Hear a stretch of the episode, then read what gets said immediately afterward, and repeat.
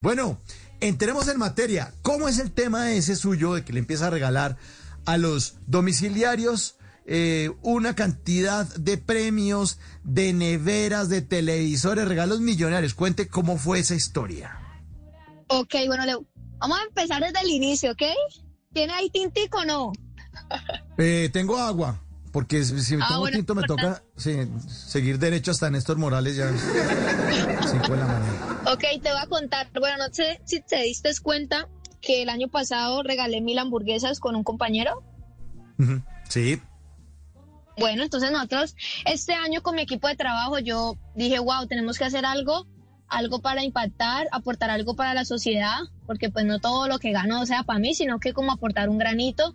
Y pues nada, como regalarle algo a los domiciliarios, porque elegimos los domiciliarios, porque muchas veces las personas no los, en- no los tienen en cuenta, porque ellos les toca pasar pues muchas eh, necesidades, necesidades como que les toca lluvia, les toca mucho solazo, a veces no, a veces los devuelven, los devuelven con los domicilios y pues nada como hacerlos sentir bien y que se sientan queridos de que sí, sí merecen, ¿sí me entienden? Sí, sí, sí. Claro que, claro Entonces- que entiendo. Entonces, pues sería un bonito detalle como ejemplo darle una lavadora a alguien y que sea pues un domiciliario. Ese día me sorprendí muchísimo porque las personas que se llevaron cada detalle, o sea, lo necesitaban.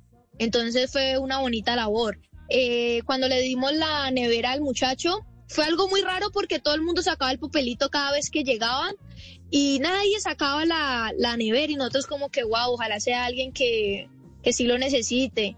Y así fue. Y ese día yo estaba toda súper nerviosa y cuando el señor habló sobre lo de la abuelita, que él estaba muy pendiente de la abuela, de la mamá, a mí me tocó eso y me partió el corazoncito. Mm, bueno. Y la idea, en, eh, ¿por qué nació? ¿Cuál fue el origen de la idea? ¿Por qué se sensibilizó así?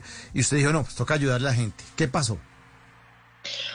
¿Por qué? Pues a mí me gusta ayudar a, la- a las personas. Entonces, después de que, bueno, las mil hamburguesas y ahora, entonces mi equipo de trabajo me dijo, Marilyn, aportemos algo para los domiciliarios. Y yo de una me emocioné y yo sí, regalémosle algo, pero tiene que ser algo que sea grande, que, que valga la pena, porque si no, pues ¿qué vamos a regalar?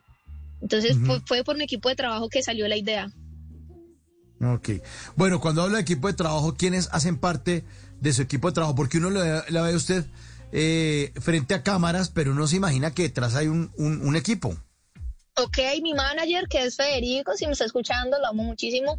Es una persona que ha contribuido mucho en mi vida. Eh, está Federico, está mi primo que es el, el styling, que me arregla pues los outfits y eso. Está mi, el que me toma las fotografías. O sea, son muy poquitos. son como, como tres, cuatro. Son tres o cuatro. Bueno, hablemos del Sí. trabajo suyo porque hay muchas cosas que uno, con el tema de los influencers, no entiende. Uno dice, pero ¿cómo es esta vaina que yo me voy a una universidad y me mato trabajando, estudiando cuatro o cinco años, pues salgo a trabajar y me sigo matando? Y usted es una mujer joven que tiene una cámara, tiene equipo, pues corto, pues, pequeño, pues de, de tres personas apenas, pero ya ha logrado muchas cosas, de millones de seguidores, la ven en todas partes del mundo, recomienda pintas, eh, la gente le hace caso, muchos adolescentes, muchos jóvenes eh, reciben todos los mensajes que usted les da a diario. ¿Cómo es ese mundo de volverse un influencer? Ok, bueno, te voy a contar un poco sobre mi historia. Yo jamás me imaginé que iba a ser influenciadora. En el 2016 fue cuando decidí, eh, mi primo llegó a la casa y me dijo, ve Marilyn, vamos a grabar, así un video de Luisa Fernanda W. Y yo, ay, ¿será? Así de puro hobby. Yo antes jugaba fútbol y pues yo quería ser eh, futbolista profesional. Bueno, el caso es que me eh, empecé a grabarme y yo cuando voy viendo ese video, yo como que, wow, yo tengo talento, yo como que la doy. O sea, yo sentí como una conexión, como que viajé al tiempo y dije, wow, voy a ser exitosa. Entonces, Ajá. desde ese momento, yo decidí eh, empezar a crear videos. No sabía nada de edición, no sabía nada de actuación, no sabía absolutamente nada, pero a la medida del tiempo fui conociendo un poco sobre el medio. Tampoco sabía que uno ganaba pues dinero de esa manera, de esa cantidad. Eh, La verdad, apenas vengo a ver los resultados sobre el dinero eh, hace dos años, la verdad. Entonces la gente piensa que porque uno es influenciador y de la noche a la mañana, wow, millonaria. No, eso es un proceso en el cual usted se tiene que hacer conocer. En ese tiempo yo tenía como 700 seguidores, entonces, o sea, ¿cómo me hice dar a conocer? Eh, relacionándome con personas que también están eh, empezando como yo, ser constante, porque eso es de disciplina, la verdad. Eso es de mucha disciplina. La gente se imagina que es que ustedes son personajes que están por ahí perdiendo el tiempo, subiendo bodas, y no. No, eso es un trabajo Exacto, es un trabajo. Háblenos de eso, Marilyn, por favor. Eso es un trabajo. Yo cuando ya después de los dos años, de después de pensar que esto era un hobby, yo ya lo voy viendo como un trabajo porque ya salían publicidades, eh, me estaban pagando por eso, ya es una responsabilidad. Usted en la semana tiene que tener en cuenta qué es lo que va a subir, qué fotografías, qué reels, qué es lo que está en tendencia. ¿Será que la gente sí le va a gustar? ¿Será que la gente sí va a conectar conmigo? Todo es un proceso y a mí antes me daba muchísimo miedo porque yo subía las cosas y yo decía, uff, pero ¿qué van a decir la gente? El, que dirán, uno mantiene pendiente del que dirán, pero pues...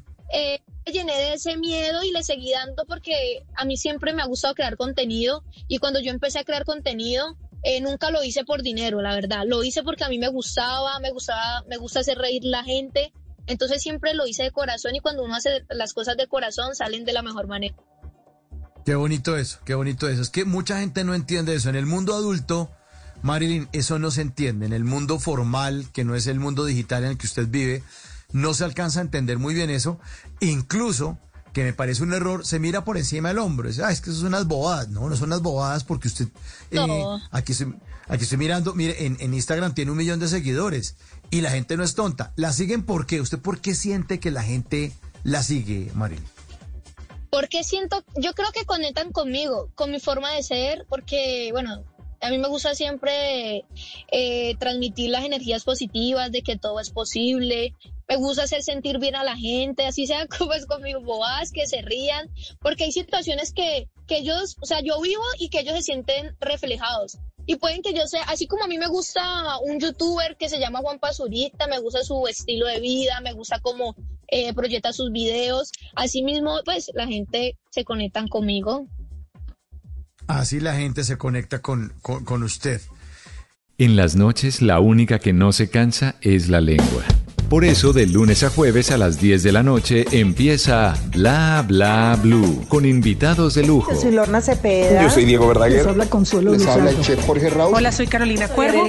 la reina de la música popular. Yo soy Adriana Lucía. Yo soy Tato Devia. Blue, vamos a estar entonces el pote y el petardo. Con buena música, con historias que merecen ser contadas, con expertos en esos temas que desde nuestra casa tanto nos inquietan y con las llamadas de los oyentes que quieran hacer parte de este espacio de conversaciones para gente despierta. Bla bla blue. De 10 de la noche a 1 de la mañana. Bla bla blue. Porque ahora te escuchamos en la radio.